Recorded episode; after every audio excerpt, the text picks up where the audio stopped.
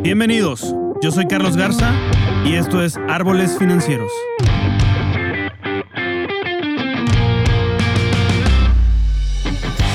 Este es un podcast dedicado al mundo de las finanzas, economía, liderazgo y vida, donde en cada episodio vamos a explorar los cambios que nos llevan a una paz financiera, así como las herramientas de inversión que podemos usar para hacer crecer nuestro patrimonio y lograr la libertad financiera. Todo esto visto desde una manera sencilla, práctica y aplicable a tu vida diaria.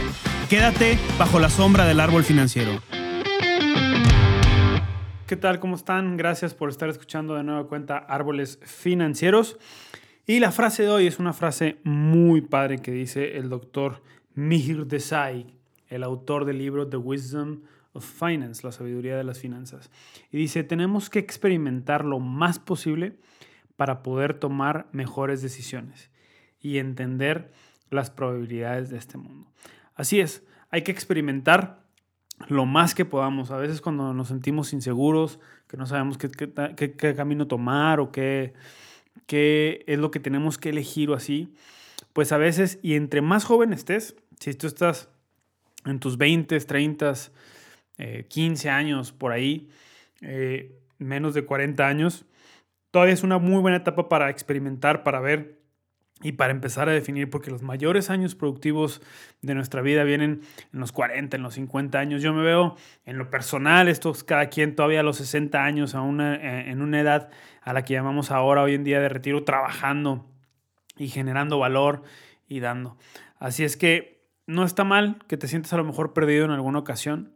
Simplemente a lo mejor no has experimentado lo suficiente en diferentes ramas como para saber. Y si a lo mejor estás por definir tu carrera o te sientes que estás en la carrera incorrecta, en, eh, estás estudiando algo incorrecto, que tomaste la decisión incorrecta, empieza a experimentar otras cosas. Yo soy vivo caso de eso. Me encanta la carrera que estudié, que es ingeniería mecánica, pero me gusta mucho también la comunicación.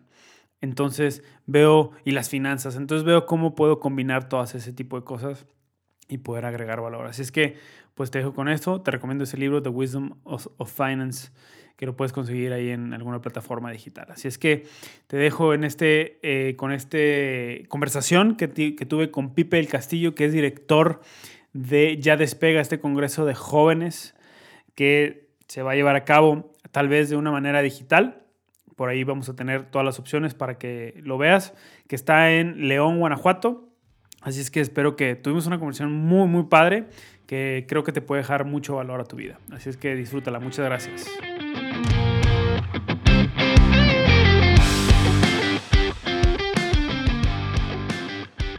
Pipe del Castillo director de Ya Despega, este congreso que ahorita nos dice si está en pausa o no está en pausa por esto del, del COVID-19, pero de que estás en, en, León, Guanajuato, en Trigo y Miel. ¿Cómo estás, Pipe? Bien, muchísimas gracias, Carlos. Gracias por la invitación.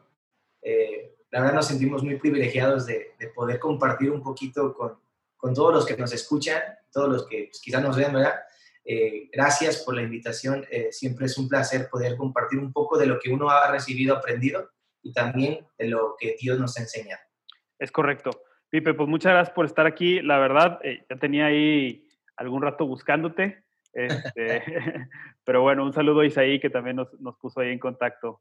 Gracias. Saludos, Isaí. Saludos. Oye, empezamos, te, decía yo que este es un podcast de finanzas donde vemos, vamos con mucho millennial, vamos con gente de diferentes edades. Eh, tú tienes 6, 7 años menos que yo. Entonces se va a poner muy interesante porque somos dos generaciones distintas y me gustaría saber el lenguaje. Y empiezo por la pregunta que te hice desde el principio y que, de ahí la empezamos a desarrollar. Pipe, ¿qué te hubiera gustado que te, que hubieran dicho hace 10 años? Es decir, cuando tú tenías 19, 20 años, 18 años, ¿qué te hubiera gustado que te dijeran acerca de finanzas, acerca de cómo manejar el dinero, acerca de, de, Dios inclusive, acerca de relaciones, ¿qué te hubiera gustado que te dijeran que hoy en día dices chin? No, no, no es un, no es un chin, no es un me arrepiento porque lo hubiera, creo que lo podemos manejar de otra manera, pero sí es un, si yo esto no lo aprendí, pero sí puedo transmitirlo a los demás que nos escuchan. Esa pregunta es muy buena, de hecho, siendo sinceros, me la he hecho muchas veces ¿verdad? Uy, si hubiera hecho esto, uy, hubiera cambiado esto. Eh, entonces, creo que tocaste varias, varias áreas o varios aspectos. Y bueno, en el aspecto financiero me hubiera gustado entender, porque quizás sí me lo dicen, igual te lo han dicho a ti que nos escuchas varias veces, pero que la vida es costosa, ¿no? La vida tiene un precio, todo en la vida cuesta, nadie te regala nada, ¿verdad? No te topas con, con, una casa, no te topas con un auto, no te topas con, con, lo que necesitas, con el mandado, ¿verdad? Ahora que pues estoy casado y a veces hay que trabajar para conseguirlo. Claro. Entonces, la vida cuesta y hay que esforzarse, ¿verdad? Hay que esforzarse. Mi papá me enseñó algo, es que eh, todo en esta vida cuesta y hay que esforzarse para conseguirlo. Entonces, eh, iguales son las cosas de Dios. Y bueno, a lo mejor al principio no lo entendía porque pues vivía en mi casa. Gracias a Dios vengo de una familia donde Dios nos bendijo y nos proveyó de todo. Entonces no hubo una necesidad de, esforzarme para conseguir el pan o lo que sea. Dios bendijo a mis padres. Pero eso también me hizo eh, ser un poco inconsciente de que las cosas cuestan. Ahora ya casado, veo que pues todo cuesta y tengo que esforzarme, tengo que, buscarle y eso me ha llevado a, a hacerme otra cosa que dije, ay, ¿por qué no lo hice antes? o por qué no lo, lo, pensé antes, o por qué no lo cuidé, y es el aspecto de ahorrar. Eh, siempre tuve la, la, la, facilidad de poder ahorrar porque, digo, no tenía necesidades en mi casa, ¿verdad? Pero siendo muy joven, este, pues la verdad es que me gastaba dinero en tonterías. A veces, y digo tonterías porque ahorita que lo pienso, digo, bueno, en ese momento estaba chido, pero no me lo hubiera gastado todo ahí. Mi papá me, me, hace bromas porque me dice, todo te lo gastabas en chucherías. A mí me gustaba mucho comer y me iba a comer con mis amigos, me iba a, restaurantes o, simplemente a botanear o, a, pasar el rato con mis amigos y me gastaba el dinero ahí. Me gastaba 1.500, 2.000 pesos. Cuando dije, no, pues hubiera gastado menos y hubiera ahorrado y hubiera conseguido otras cosas en el futuro, ¿no? Igual este, también, pues eh, luego me compraba cosas que a la hora no me, no, me iban a servir o, algo. Y la verdad es que perdía mucho del dinero que hubiera tenido. Si yo hubiera ahorrado cuando inicié una nueva etapa en mi vida, porque todos estamos a veces pensando en etapas que vienen, no, pues cuando ya me retire, no, pues cuando me vaya a casar, no, pues cuando vaya a tener un hijo, no, pues cuando, o sea, diferentes etapas. Yo creo que si hubiera ahorrado, hubiera estado financieramente más preparado para afrontar las siguientes etapas, incluso para, para afrontar una crisis. El ahorro yo creo que es una súper herramienta que todos deberíamos haber aprovechado, ¿verdad? Y lo digo por mí porque no lo aproveché al 100%. Fíjate, fíjate que ahorita que mencionas eso, me, me acordé de un ejemplo que escuché en mi, en mi lucha e, e, investigación de esto de finanzas desde hace cuatro años, cuatro, tres, cuatro años. Sí. Eh, eh, caí con Rick Warren, que es el, el, el que el que, ¿cómo se me escribió el libro? Una vida con propósito. Eh, y él decía eh, en, una, en una conferencia que tiene acerca de finanzas, él decía, que por cierto, Una vida con propósito creo que es el segundo libro más vendido en, en el mundo, ¿no? Sí. Entonces, ¿a qué voy con esto? Que él decía que desde que empezó a trabajar a los 17 o 18 años, él, eh, él creó un ahorro para su retiro, ¿no? Y lo pongo entre comillas para los que no nos están viendo, que solo nos escuchan porque él no sabía que era para su retiro. Entonces dice, el día de hoy, dice, a pesar de que tiene una iglesia grande y que a lo mejor puede tener de muchos recursos y lo que tú quieras, no obtiene o no saca un sueldo de la iglesia, sino que todo el sueldo viene del ahorro que se hizo desde los 17 años, que dice, yo empecé con un dólar al mes. Sí. O sea, un dólar al mes y lo metí a la cuenta que me generaba intereses y el interés compuesto, etcétera. Con un dólar al mes y luego conforme fue creciendo y aumentando su sueldo, empezó a ahorrar más. Y número dos, por el libro, que, que es el segundo libro más vendido. Entonces, todas las regalías que tiene todo eso. Entonces, dice, pues, dejo, de, dejo de, de, quitarle a la organización y se reinvierte y todo eso. Entonces, Rick Warren lo que hizo fue ahorrar para, para, él no sabía que era para su retiro o no sabía que era para un propósito después eh, mayor o lo que tú lo quieras llamar. Entonces dice, pues ahorita vivo, vivo para eso. Entonces, ahora pongámonos del otro lugar de donde nosotros, imagínate que yo no lo hice y por lo que tú me estás diciendo tampoco, empecemos a ahorrar, oye, un dólar, eh, tradúzcalo cada quien a su respectiva moneda, pero un dólar, un dólar mensual desde los 15, 16 años y donde vas aumentando paulatinamente, digo, puedes llegar a tener, no sé, 15 mil, 20 mil dólares o inclusive más en este momento y luego si lo inviertes. Entonces, hombre, por eso la importancia de esto y por eso la importancia de que la gente joven el día de hoy no entienda que sí está bien que te la pases chido con tus amigos y todo eso, pero también entiende que vas a tener un beneficio si ahorras, aunque sea poquito, si ahorras desde ese momento, ¿no? Se puede triplicar tu dinero, exponenciar tu dinero de una manera, de una manera muy loca, ¿no? Y muy padre que, que te va a beneficiar a una corta edad. Eh, corta edad o una joven, joven edad, me refiero 40 años, 50 años, que todavía es una edad muy productiva. Pregúntale a tu papá. ¿ah? Sí, sí. No, y, de hecho, eh, yo lo veo, este, este, principio del ahorro o de saber administrarlo bien, que tiene que ver el ahorro como un principio de la administración. Eh, la Biblia, porque cuando habla de José, por ejemplo, José el soñador, que muchos lo conocen así, que Dios le había de alguna, de alguna manera preparado diciendo que iba a haber tiempos de crisis. Y todos sabemos que ahorita estamos en un tiempo de crisis, ¿verdad? pero quizás podamos enfrentar futuras crisis. Escuché a un pastor decir que esta no es la última crisis, no es la primera ni la última crisis que hemos enfrentado, ¿verdad? Ni, que la, ni la que vamos a enfrentar. Pero José se preparó cuando era productivo todo lo que estaba haciendo ahorrando un 20% de todo lo que, lo que recibía o todo lo que tenía, para que en el tiempo de la crisis ese 20% que ahorró durante siete años le sirviera para sustentarse. Y eso lo podemos trasladar para una crisis o para una etapa o para lo que viene, como tú dices, un beneficio que luego vamos a tener. Eh, vamos a estar más tranquilos, porque luego los problemas financieros son los que causan demasiado estrés en las personas, eh, causa y luego divorcios en las familias o separaciones, causa un montón de cosas las cuestiones financieras y es algo que tenemos que aprender a tratar el ahorro como un plan o un parte de un proyecto financiero. Sí, mira, hace ocho años este, estuve de trabajo, eh, me invitaron a, a, una planta en Suecia, ¿no? Es de un friazo horrible y todo eso.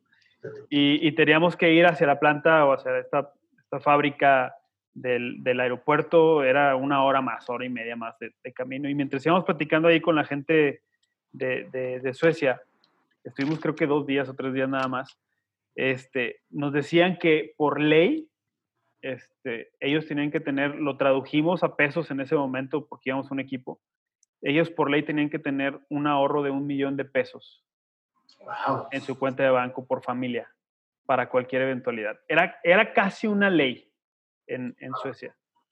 Entonces, cuando tú hablas de Suecia, eh, hoy, por ejemplo, en el coronavirus, que, que, ellos pueden hacer mucho mayor confinamiento, que no lo hicieron por otras cuestiones, pero, eh, pero no, no, se desactivó la economía, este, empezaron a hacer otras cosas, entonces tú dices, órale, entonces el ahorro, pues no nada más me ayuda para yo tener mayor seguridad como yo, sino me ayuda a crecer y a poder seguir desarrollándome económicamente y desarrollando mi entorno económico. Sí. la verdad es que se me hace impresionante que, que, un país, digo, de primer mundo como lo conocemos, tenga esa mentalidad y esté aplicando pues esa, ese principio o esa, esa verdad. Y yo creo que a veces nosotros, eh, quizás por decir y por muchas otras cosas, no lo queremos aplicar o vemos dinero en la mano y así como nos llega, ya pensamos en qué nos lo vamos a gastar.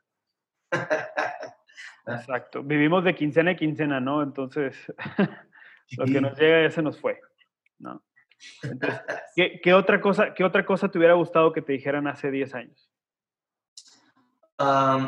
yo creo que una cosa muy importante que, bueno, me dijeron y creo que lo, lo pude aplicar un poco, es la cuestión de las amistades, ¿no? porque yo, yo me he dado cuenta que con te juntas, te conviertes. Y aquí hay un dicho muy popular que dice, el que anda con lobos, aullar se enseña, ¿verdad? Dicen por ahí. Y la Biblia lo dice, pero de otra manera dice, el que se junta con sabios, sabio será, y el que se junta con necios, será corrompido. Y yo me he dado cuenta que las amistades influencian demasiado en la vida.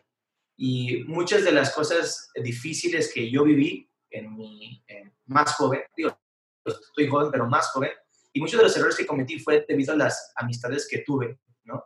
A lo mejor tuve buenas amistades, pero al tener otras amistades, pues me guiaban a, a tomar malas decisiones o cosas de las cuales hoy el día de hoy me arrepiento, la verdad sí me arrepiento de haber cometido ciertos errores, ¿verdad? Que no debía haber hecho eso, me hubiera cuidado de eso, entre otras cosas, ¿no? Que lo puedo generalizar mucho. Pero yo sí diría, me diría a mí mismo, oye, cuida tus amistades, fíjate bien, hasta incluso eh, influenciarlos más tú que ellos te influencian a ti. Porque a veces uno tiene las buenas intenciones, pero el problema es que se vuelve muy influenciable y eso te termina afectando. Entonces yo creo que las amistades es un aspecto muy importante en cualquier etapa de la vida, pero más cuando uno está más joven, porque es más influenciable. ¿Cómo le haces, tú que, tú que trabajas con muchos jóvenes, tienes el congreso dedicado a jóvenes que se llama Ya Despega, este, ¿lo van a hacer virtual o qué van a hacer, por ejemplo, ahora entre paréntesis? Sí, bueno, eh, estamos pensándolo mucho porque eh, precisamente va dirigido para jóvenes y, y, no muchos jóvenes tienen la facilidad de tener un ingreso económico. Muchos dependen de sus papás, de, sus, de otras personas para poder venir al Congreso. Y ahorita como pues el, el, el mundo, ni siquiera México, el mundo viene de, está en una etapa muy crucial financiera. Entonces me pongo a pensar en los bolsillos de, los, de las familias. A lo mejor algunos lo pudieran hacer. No sé si lo vayamos a hacer presencial, pero estamos considerando muchísimo eh, la oportunidad de hacerlo virtual, algo diferente y que no tenga un costo para las personas, pero que siga impactando y bendiciendo a las personas, porque eso es lo más importante, ¿verdad? Eso es lo más importante. Padrísimo. Entonces, yo creo que estamos considerando bastante eso, ¿eh? Qué chido. próximamente, espero noticias. sí, al final nos dices eh, en dónde podemos ver todas las noticias que Sobre, el, sobre el Congreso. Pero lo que iba es, eh, ¿cómo podemos hacerle como, como jóvenes, eh, como, inclusive como, como, gente ya adulta, jóvenes adultos o adultos jóvenes, cómo podemos hacerle para, para que no nos gane el, el peer pressure, el, el, el, que no nos gane el, el que chin, es que la sociedad me está llamando a esto, mis amigos me están llamando a esto, entonces no encajo, entonces o quiero encajar con ellos porque si no, pues me siento solo, me siento vacío, me siento... Entonces, ¿Cómo le podemos hacer? Porque yo creo que lo que dices tienes mucha razón. Sí, el ahorro es importante, pero a veces no ahorramos o no, no tomamos decisiones correctas o gastamos en cosas por querer incluir o poder entrar en un círculo social al cual queremos entrar. Entonces, ¿cómo le podemos hacer para distinguir, para poder cambiar esa parte mentalmente y tomar mejores decisiones en nuestra juventud no solo financiera, sino de influencia y de muchas otras cosas que vienen, que vienen a nuestra vida en esa, en esa parte de la juventud.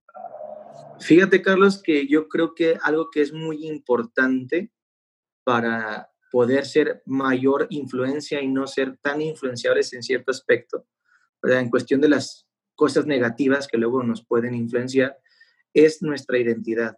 Eh, yo creo que es muy importante que tengamos muy claro quiénes somos, por qué estamos y bueno, yo creo que la identidad viene de, personalmente lo puedo decir así, viene de primeramente saber eh, de dónde vengo, a dónde voy, quién soy, y todo eso, eh, todas las respuestas a esas preguntas que son existenciales que muchas veces tenemos todas las personas, especialmente cuando estamos más jóvenes, ¿verdad? pues yo las he encontrado en Dios. Eh, al descubrir que quién soy en Dios, me doy cuenta que, que pues Él me ama, él, él tiene cuidado de mí, eh, en él soy, soy, soy quien dice él que soy, como lo dice una canción, ¿verdad? Pero lo más importante es que tener esa seguridad me ayuda a estar firme en mis convicciones, me ayuda a estar firme en lo que yo pienso, en lo que yo creo, y entonces poder eh, ser influencia para los demás y no dejarme eh, influenciar por, por otros amigos que quizás los estimo mucho, pero que me quieren quizás en alguna etapa de mi vida orillar a hacer algo que no quiero hacer o no debo hacer, o yo sé que está mal. Y para eso es muy importante tener claro tu identidad, quién eres. Ok, buscar entonces la identidad de, de, de quién eres. Tanto, de hecho, con Isaí platicábamos mucho este tema porque coincidíamos en que, en que nos falta un poquito, sin, sin llegar a juzgar, pues, eh, porque eso también me pasa a mí, a lo mejor nos falta un poquito llegar a conocernos, sobre todo en nuestra juventud, más a nosotros mismos, ¿no? Saber quién somos y eso incluye cómo reaccionamos ante ciertas situaciones, qué me enoja, qué no me enoja, qué me entristece, qué me hace feliz, bla, bla. Porque a partir de ahí, pues ya sé también cómo relacionarme mejor con, con la gente, cosa que muchas veces la parte emocional a lo mejor la dejamos como si la espiritual la fuera a resolver, pero no, tenemos, que, tenemos que resolverla también de la, la, parte emocional, ¿no? Tú conoces muy bien a Sergio Naya y Sergio Naya sí. Ve eso directamente y eh, me encanta todo lo que hace Sergio. Y, y, creo que sí, nos falta esa parte de conocernos un poquito más nuestro trasfondo, de dónde venimos, para poder hacer cambios. Y, y, si a mí me preguntaras qué cambiarías hace 10, 15 años en tu vida, yo creo que eso sería una de las cosas importantes, es qué identidad tengo, porque muchas veces crees, como conforme vas creciendo, crees que tu identidad es la que tienes en ese momento, pero no nos conocemos realmente como, como somos, ni quién dice Dios que somos nosotros, este, y nos creemos cosas de, de, la gente de afuera, ¿no? Como, como bien dices. Sí. Y eso nos hace tomar decisiones incorrectas. Exactamente, sí. Y yo creo que mucho de la falta o lo que afecta la identidad son nuestros temores e inseguridades. Okay. Ahorita mientras hablabas eso, eh, se me venía porque creo que en, en, mi caso muy particular, pienso que algo que afectaba mucho lo que yo, el, el querer dar a las personas, quizás el querer entrar en un círculo social o el querer este, aparentar quizás con cosas, ¿verdad? Que uh -huh. el aspecto financiero que quieres comprar cosas que no necesitas, etcétera, venía mucho de mis temores e inseguridades. El autoestima, el sentirte amado, el sentirte valorado, el sentirte eh, importante por quien eres y no por lo que tienes o por lo que haces. Eh, ahí eso es parte de muy, es algo muy importante de la identidad, ¿verdad? El autoestima. Y bueno, esto yo lo he encontrado, pues obviamente en Dios, digo, me he sentido amado por quien soy, porque de verdad que le he fallado bastante, le he cajeteado horrible en la vida, he cometido muchos errores en, muchísimas cosas, pero el hecho de saber que Dios me ama me, me, me recuerda que es por quien soy, no por lo que hice o lo que no hice, no por lo que estoy haciendo, no por cuánto sirvo, cuánto eh, doy, etcétera, sino Él me ama y eso me, me llena a mí de autoestima, me eleva la autoestima y me da seguridad en mi identidad. Uh -huh. Claro. Oye, pasando al tema un poquito de, de la familiar. Te voy a dar esta, sí. introdu esta, introducción y luego ya tú me dirás tu, tu, tu, experiencia. Cuando yo empecé este podcast y todo este tema de finanzas, hasta di un curso y todo, Mm. Eh, una vez me fui, mi papá vive en Monterrey, mis papás viven en Monterrey, entonces me fui con él, no sé si conozcas Monterrey, Chipinque, es una montaña, y nos fuimos a caminar, a mi papá le encanta el hiking y todo eso, y nos fuimos a caminar y, y me empezó a hacer preguntas, ¿no? De por qué el podcast y todo eso, ya le empecé a platicar y, y le dije, oye, es que, por ejemplo, tú nunca me dijiste de un fondo de emergencia, tú nunca me enseñaste de un eso, y luego me dijo, pero pues sí lo tengo, o sea, cuando yo le expliqué todo lo que había aprendido, él lo hacía, siendo una generación, o sea, siendo otra generación completamente, él lo hacía, pero a lo mejor nunca, nunca supo explicármelo o trató de, de decírmelo de una, de una manera que no podía o que no hacía. ¿Cómo fue tu experiencia o cómo ha sido tu experiencia en ese aspecto con tus padres? Eh, ha, ha, habido una conexión, o sea, no conexión financiera, ha habido una enseñanza financiera directa, lo has aprendido implícitamente o, cómo está ese manejo, cómo lo has manejado. Fíjate que tengo, ahora sí que lo puedo llamar así, la bendición de tener un padre muy, muy administrado y uno de los dones que yo reconozco en mi papá es el de la administración. Aparte que es un gran líder, es un muy buen padre, etcétera, pero yo lo, yo lo he notado porque Dios lo usa para hacer milagros en la congre, ¿no? Ajá. O sea, manejar una congregación de verdad es algo súper complicado en aspectos financieros muchas veces. Sí. Y si algún pastor o un hijo de pastor nos, nos está escuchando, bueno, va a coincidir. Y bueno, el punto es que eh, mi papá sí me enseñó, eh, me enseñó muchas cosas. De hecho, casi puedo decir que todo o la mayoría de lo que he aprendido o lo que he implementado en mi vida, mi papá me lo enseñó. Eh, pero ahí yo, yo ahorita que me mencionabas eso, yo pienso que coinciden que muchas veces hay una desconexión en las generaciones, ¿sí? Entre nuestros padres y nosotros, incluso los abuelos, luego nuestros padres y nosotros, porque creo no saben transmitir los principios que les han funcionado muchas veces. Porque yo pienso que los principios son los mismos, están en la Biblia, no cambian, claro. ¿verdad? Y, y eso, eso es lo más importante, siempre han estado ahí, pero a veces el error está en que una generación no sabe comunicarle a otra. Y creo que eso quizás es lo que, lo que en cierta manera te pasó a ti. Y no en, el, no en el área financiera, pero sí en otras áreas me ha pasado en, en, el caso con mi papá, ¿no? Pero en el área financiera mi papá me enseñó muchísimo. Me enseñó a ahorrar, me enseñó a tener un, un presupuesto, me enseñó a tener este, un, eh, bueno, cada quien le llama como sea, pero yo tengo como un apartado de imprevistos, ¿no? Ajá. Que es algo así como de emergencia, si un día se te atraviesa algo, pues tienes ahí algo y de ahí tomas. Mi papá me enseñó muchas cosas, me enseñó um, de una manera muy sencilla de aprender y que creo que le funcionaría a todos. Igual me gustaría comentarlo.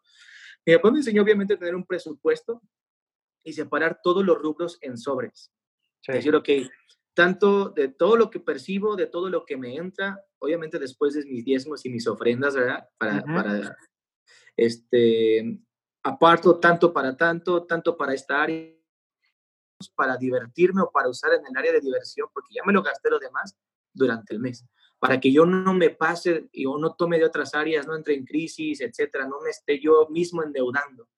Y a mí se me hizo algo muy, muy fácil de entender, que mi papá me, me enseñó esta manera, y me ha ayudado pues, hasta toda la vida. De hecho, así manejo, así manejo mis finanzas, lo tengo en sobres por colores y sé que el color tal es de tal, etcétera. Y a mí me sirve muy fácil para, para tomar y saber cuánto puedo gastar y cuánto y, o cuándo, cuando ya no.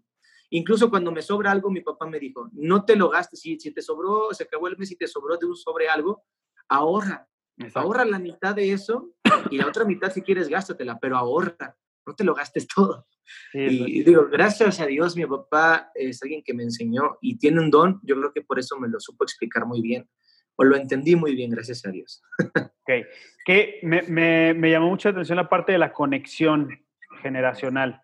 ¿Qué, ¿Qué, recomiendas tú? Porque yo tengo una hija de tres años y medio, este, no sé si tú quieras tener hijos o no, pero sin, embargo, sin embargo vas con jóvenes, entonces tú eres una conexión entre, entre la generación anterior y la generación actual, eh, o somos una, una conexión en ese aspecto. Entonces, ¿qué podemos hacer para, para poder conectarnos mejor? No nada más en la financiera, sino en, en, muchas otras áreas. ¿no? Sí, yo creo que lo resumiría en dos palabras que son dos principios. Eh, el primer principio o la primera palabra es la honra. Yo creo que siempre se habla de la honra de los hijos hacia los padres, ¿no? Okay. Pero también tenemos que entender que la honra no es solamente de abajo hacia arriba, sino también de arriba hacia abajo. Okay. Yo lo veo en la Biblia porque dice, que el Hijo honra al Padre. O sea, hablando de Jesús, honra al Padre, pero también el Padre honra al Hijo. Entonces es una cuestión de honra mutua y eso nos lleva a que también este, nos eh, entendamos que tenemos que eh, valorar a la otra persona y entender que podemos aprender, no importando de la edad, que tengan, los jóvenes pueden aprender de sus padres y los padres pueden aprender de sus hijos. Y eso es, eso eh, para que se pueda dar eso tiene que ver honra y la segunda palabra que yo diría es humildad. Porque a veces somos muy necios para, para reconocer, no, es que yo sé, mi papá no entiende cómo se maneja o lo que sea, o viceversa, los padres dicen, no, este, este muchacho no entiende, este, piensa que esto, lo otro. Y si no somos humildes para saber que podemos aprender de ambas partes, pues es muy difícil que se dé la conexión. Yo creo que eh, la humildad es un, un, aspecto muy importante para tener un espíritu enseñable. Hablando de los padres hacia los hijos y de los hijos hacia los padres. Y la honra pues crea ese ambiente. Entonces, la honra crea el ambiente y la humildad te da la actitud correcta para que entonces se pueda dar esa, esa conexión. Obviamente este, no lo es todo, sé que este es un tema muy, muy amplio, el de la conexión de generaciones. Es un tema que hemos, mi papá y yo, estado desarrollando durante tiempo. Y hay muchos otros aspectos que, que ayudan o que limitan, que impiden, pero igual si quieres, eh, lo dejamos para otro podcast, ¿verdad? O otra ocasión donde podamos platicar acerca de eso, porque es un tema muy amplio y personalmente es un tema que, que, que, no, que, me apasiona muchísimo. Estaría muy interesante, no sabía que, te, te, apasionaba eso y, y, que estaban muy metidos en esto. Sí quiero hacer, y te lo voy a dejar ahí como, como una, una fecha para hacer algo, porque yo creo que es importante.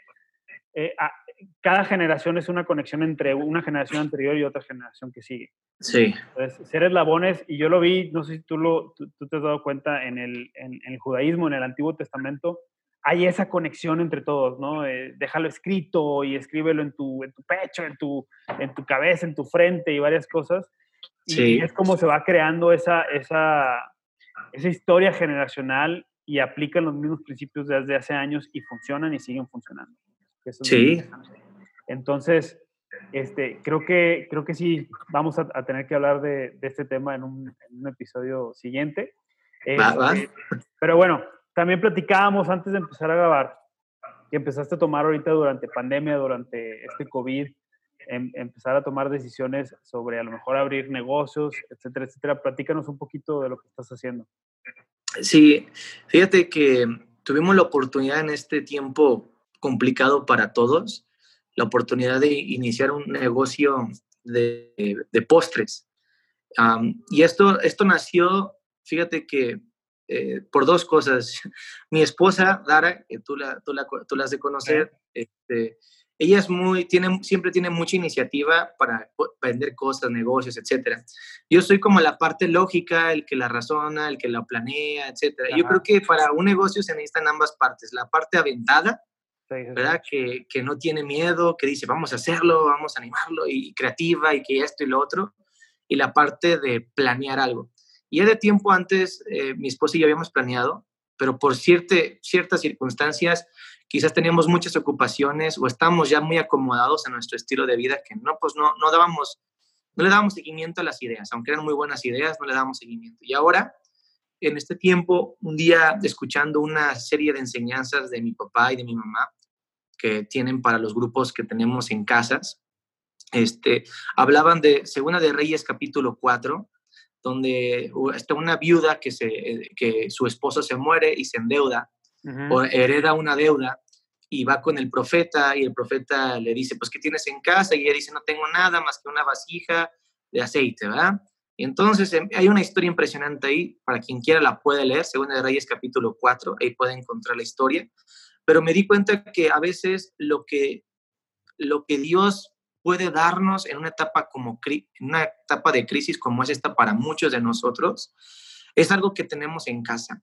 A veces la respuesta para salir adelante, para ya no vivir endeudados, para prosperar, para ser bendecidos, para avanzar, para crecer financieramente, etcétera. A veces pensamos que pues, tiene que venir de fuera, pero yo aprendí o Dios nos habló a mi esposa y a mí que estaba en casa lo que teníamos. Entonces, eh, porque le preguntó, ¿qué tienes en casa? El profeta le preguntó a la mujer. Y, por eso nos preguntamos, a ver, pues, ¿qué tenemos en casa, no? ¿O qué sabemos hacer? ¿Qué, podemos hacer? Y, pues la verdad es que a mi esposa siempre le ha gustado hacer postres y le quedan muy ricos. Y empezó a incursionar, empezó a probar a hacer nuevos postres y, dije, oye, este está buenísimo, deberíamos venderlo, este, yo te apoyo. Y empezamos a venderlo aquí en, la zona donde estamos, porque no podíamos salir mucho.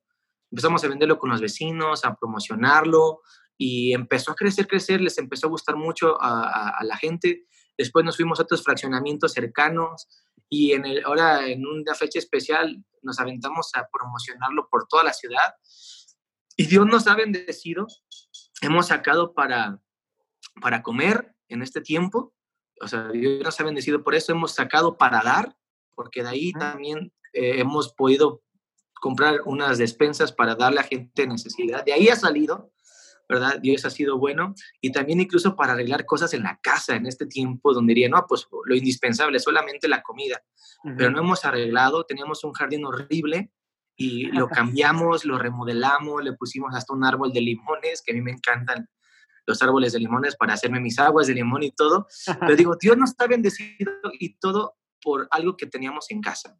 Entonces, a veces la solución está en casa, simplemente necesitamos que Dios nos ayude a ver qué es lo que tenemos en casa, algo que podemos hacer, algo de lo que tenemos ya que le podemos sacar provecho. En este caso nuestro, pues fue los postres, ¿verdad? Pero a lo mejor alguien más, pues, pues es otra cosa, ¿no? Pero es un principio que a nosotros nos ayudó bastante y en este tiempo de crisis, pues iniciamos algo nuevo. iniciamos algo que jamás nos, hubiera eh, nos hubiéramos animado a iniciar o no tendríamos el tiempo. Y eso me recuerda, Carlos, me gustaría decirlo que, que todas las crisis como esta y cualquier futura crisis que se pueda presentar, eh, eh, nos da la oportunidad o nos da oportunidades sin precedentes, oportunidades para iniciar cosas que jamás nos hubiéramos animado a iniciar. Y ese es nuestro caso. Y yo creo que esto es para cualquiera que nos está escuchando. ¿verdad? Esta crisis puede ser muy difícil, pero también va a dar oportunidades increíbles que jamás se habían presentado. Y es la oportunidad para muchos que quizás tenían, quizás hay quien tenga un poco de capital y ahorita es la oportunidad de poder usar esa capital para invertirlo y crecer financieramente para el futuro en otras cosas, porque esta crisis va a generar muchas oportunidades pero muchas de las oportunidades que va a crear, yo lo veo así, son oportunidades financieras y prácticas, de cosas prácticas que podemos hacer ahorita. ¿verdad? Entonces, bueno, eso es más o menos lo que hemos estado viviendo en este tiempo, mi esposa y yo. Wow, oye, y esa idea, esa idea de los postes, digo, ya nos explicaste cómo salió, pero ¿surgió un poquito más de, de, la necesidad, a lo mejor económica, o fue una idea simplemente que salió? Fíjate que, gracias a Dios, pues Dios nos ha bendecido y yo he visto que cuando estás con Dios, siempre tienes bendición en todos los aspectos, o cuida de ti, y lo comento y, lo resalto porque, digo, eh, aunque no estamos eh, trabajando como normalmente lo hacemos, pues Dios nos ha bendecido de alguna manera. De un día me encontré así entre mis cosas, así parece loco, pero te comento un milagro, me encontré 12 mil pesos, así, este, perdidos entre mis libros, pues, antes de casarme, y yo vi que tenía ahí un ahorro, decía, ahorro para la boda, pero ese sobre se me perdió por alguna razón, y en este tiempo lo encontré. Dije, bueno, esto no es coincidencia, ¿no? Claro. Te encuentras un montón de dinero, este, y es Dios, es Dios que, que lo tiene preparado. Entonces no teníamos la necesidad como tal de, uy, ¿qué vamos a hacer? Pero sí estábamos pensando que, bueno, ya no, no estamos percibiendo igual que antes. Eh, perdón, no estamos percibiendo igual que antes, entonces tenemos que buscar la manera de generar algo, algo nuevo. Entonces, teníamos esta idea de que tenemos el tiempo, tenemos la, la posibilidad, tenemos la habilidad, Dios nos habló, yo creo que esa es una oportunidad para hacer algo, no necesitamos literalmente estar preocupados por qué comer para iniciar algo. Y así fue como nos animamos mi esposa y yo a, esto. También porque teníamos algunas cosas que queríamos arreglar y, proyectos dentro de la casa. Dijimos, bueno, si, necesito tanto dinero para hacer esto, ¿cómo le puedo, este, cómo me puedo preparar, ¿no? Ahorita, ¿qué puedo hacer ahorita para conseguir algo nuevo? Exacto. Oye, ¿qué le puedes decir a la gente? Porque esto que estás diciendo me, me pareció genial, pero creo que también hay gente que está diciendo, y, ay, sí, pero pues tú tenías algo que empezar, ¿no? O tú tenías algo, y, pero yo ahorita no tengo trabajo. Y la verdad es que esa mentalidad creo que no debe de caber en ninguno de nosotros porque algo tenemos, aunque no tengas chamba, aunque no tengas nada. ¿Qué le puedes decir a esa gente que, que a lo mejor está aguitada, deprimida, eh, en un, pasando un mal momento, y que podamos animarlos a que, hey, vamos a poner las pilas? Bueno, yo diría que es normal que te sientas a lo mejor preocupado, triste y todo, pero te diría que lo primero que, lo que deberías hacer, que es lo que a, mí y a mi esposa nos ha ayudado en toda crisis, sea financiera o lo que no, eh, es estar cerca de Dios. Dios siempre nos ha animado, Dios siempre nos ha, ha ayudado, nos ha levantado pero también aprendimos en este tiempo que Dios está interesado en que seamos bendecidos, prosperados, que no vivamos este, al filo de la navaja en, el aspecto, por ejemplo, financiero. Sé que hay tiempos donde hay pruebas, pero sé que eh, también hay tiempos donde eh, tenemos que levantarnos. Y digo, a mí Dios, Dios nos habló en esta, en este, a través de esta enseñanza bíblica y nos hizo ver qué teníamos en casa. Y yo les diría a todos los que están pasando por un momento de depresión, no, te, no dejes que eso te tumbe, pide la ayuda a Dios y ponte a ver. Porque a veces eh, podemos tomar la actitud de que es que no tengo nada, porque la viuda de la historia decía, es que no tengo nada. Y su mentalidad era, pues no tengo nada. Porque para ella el, la vasija de barro era lo más simple, era algo común, era algo, pues algo sencillo, algo que cualquiera pudiera tener, ¿no? Y a veces tenemos esa actitud, oh, pues que no tengo nada. Pero si nosotros le pedimos a Dios algo sencillo, algo común como hacer postres en la casa, porque esos postres eran para mí, ¿verdad? Para, la familia, eran para que eh, cotoreáramos nosotros o para fiestas, ay, pues hago un postre, lo que sea. Eh, algo sencillo que nosotros no consideramos se volvió en las manos de Dios en, la, en el inicio de un negocio en el inicio de algo para ser bendecidos y como lo comenté anteriormente, para de ahí sacar para bendecir a los demás. Entonces, eh, no menosprecies lo que tienes, Y la Biblia está llena de historias, por eso me encanta Dios, me encanta la Biblia, me encantan los principios que están ahí, porque lo que muchas veces nosotros consideramos común es lo que Dios usa para sacarnos adelante, para bendecirnos y para hacer milagros. Lo vemos en esta historia de la vasija de barro, pero también, por ejemplo, lo vemos en David y Goliat, cuando usó una piedra común para derribar a un gigante. Lo vemos en la historia de Moisés, donde lo usó con una barra, con una barra, con una vara, una vara, un callado, un callado en la mano de Moisés para hacer milagros. Digo, con eso que tú tienes, que es lo más común para ti, con eso. Y es lo que Dios quiere usar en cada uno de nosotros. Te lo repito, métete con Dios porque de ahí viene toda la creatividad y toda la ayuda y Dios te va a ayudar. Estoy seguro de eso porque Él es bueno y Él está interesado eh, primeramente en nuestro corazón y, y, segundo, pues también en que en esta vida no nos la vivamos, digo, voy a usar esta palabra, sufriendo, ¿verdad? Todo el tiempo. Oye, tienes poco de casado, por lo que tengo entendido y por lo que veo en redes. Sí. ¿Qué tanto hablaste con Dara, a tu esposa, hoy esposa, de, de dinero antes de casarse?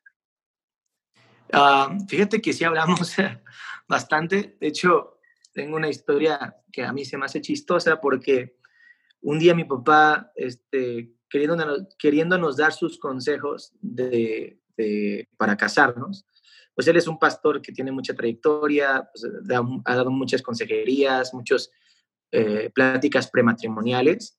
Una de las primeras cosas que nos dijo, y parecía que nos quería asustar, pero no era su intención, era, empezó diciendo esto, la razón número uno de los divorcios de las personas es el dinero. Es correcto.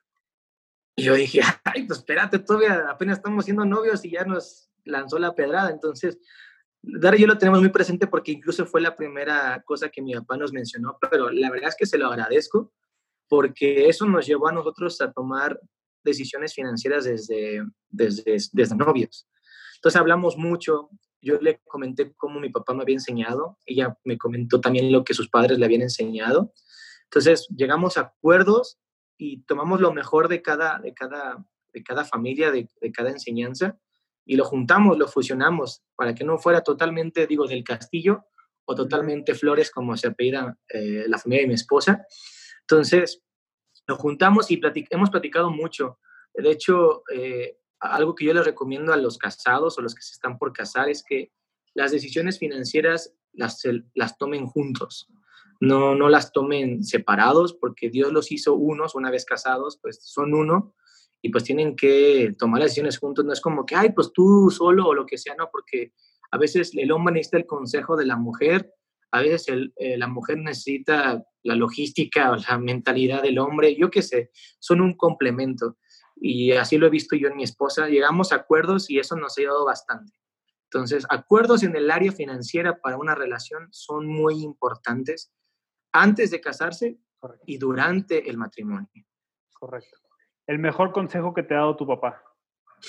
El mejor consejo, bueno, pues eh, no, Ahora sí, es que, es que me ha dado muchos consejos y yo los valoro muchísimo porque han sido en diferentes etapas de mi vida, eh, pero uno de los que, que más recuerdo es, ama al Señor con todo tu corazón y sírvele con todas tus fuerzas, ¿no?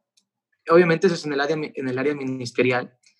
Y otra cosa que yo me acuerdo que mi papá me dijo mucho y lo enfoco en el área matrimonial. Es que digo, son varias cosas que luego me dijiste y se me vinieron a la mente, que es, entre más cerca estés de Dios, tú y tu esposa, más cerca van el otro.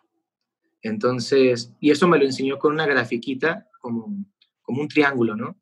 El hombre está en una esquina, la mujer en otra esquina y Dios está arriba. Y entre más en el triángulo te acerques a Dios, más las, los puntos se van acercando y van a estar cerca el uno del otro. Okay. Se, me hizo, se me hizo genial cómo me lo explicó y, y eso nos ha funcionado muchísimo en esta etapa de matrimonio. Wow, mejor consejo que te ha dado tu mamá. Uh, el mejor consejo de mi madre, yo creo que tiene que ver con, con la palabra, es ama la palabra, la palabra de Dios, la Biblia, ama la Biblia, cómetela, mastícala, súdala, haz todo con ella, o sea, llénate de ella porque vas a encontrar sabiduría y dirección para tu vida.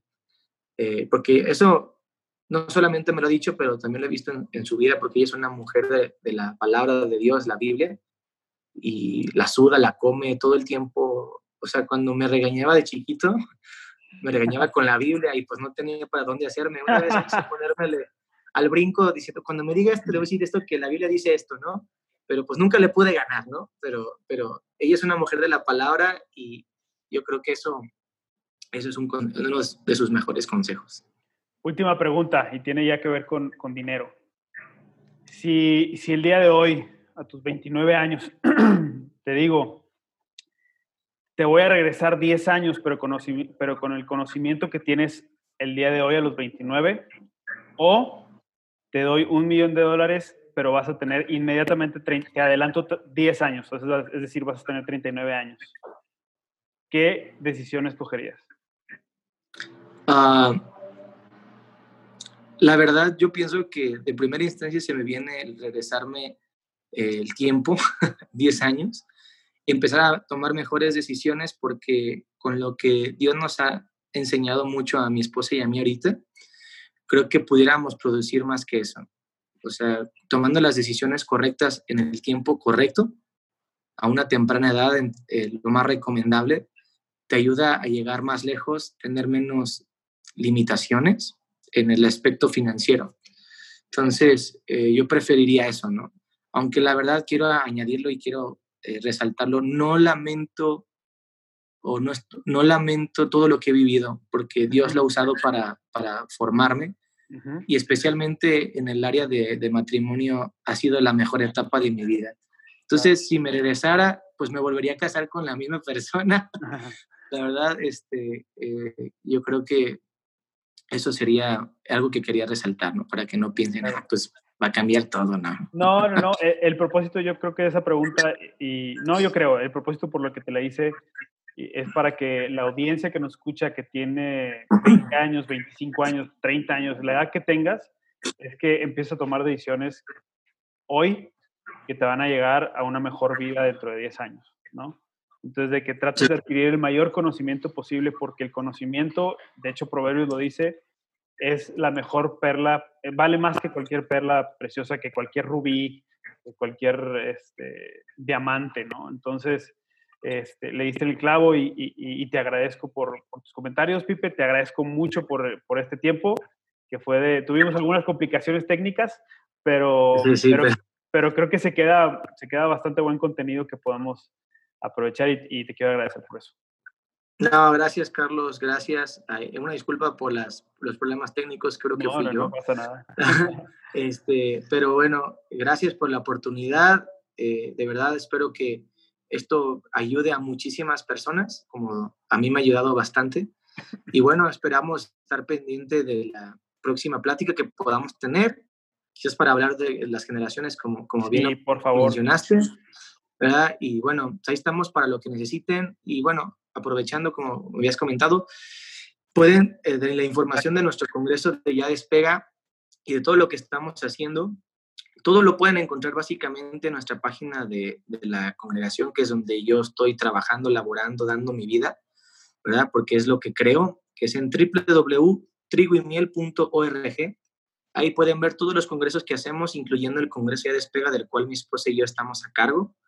¿verdad? Este, ahí pueden estar al pendiente de todo lo que estamos haciendo en redes sociales, las transmisiones, todo, todo el contenido que pueden tener. Les va a ayudar mucho. También pueden vernos en Facebook, ¿verdad? Como Trigo y León, ¿verdad? La página de la iglesia o Ya Despega, ¿verdad? Oficial, que es la página de nuestro Congreso Ya Despega para jóvenes, que va a estar increíble este año. Este, estamos definiendo nada más cómo lo vamos a realizar, ah, pero de que estamos seguros, porque Dios ya nos ha hablado de qué es lo que quiere, entonces estamos seguros este, que va a ser de mucho impacto y bueno, pues ahí estamos en contacto para lo que necesiten todos los que nos escuchen y pues eh, saludos de, también de mi esposita. Perfecto, pues muchas gracias. ¿Tú personalmente o tu equipo es el que responde correos o, o WhatsApps o lo que manden ahí para ya despega para por si tienen alguna duda los que nos escuchan, pues que te contacten o que contacten directamente la página y que ya nos mandes información de lo que vaya a pasar. O mándame información también a mí para que los que nos escuchan podamos, eh, los pueda, lo pueda repartir y lo pueda, lo pueda hacer el marketing de eso en, la medida y podamos ayudar. ¿Sale? Sí, gracias, gracias. Sí, a veces, a veces, pero tratamos de estar ahí al pendiente de lo que se necesita. ¿Sale? Perfecto. Pipe, muchas gracias. Eh, de nueva cuenta, saludos a tus papás, por favor, y a tu esposa. Y estamos en contacto. Sale, Carlos, muchísimas gracias. Ahí estamos para todos. Saludos y bendiciones.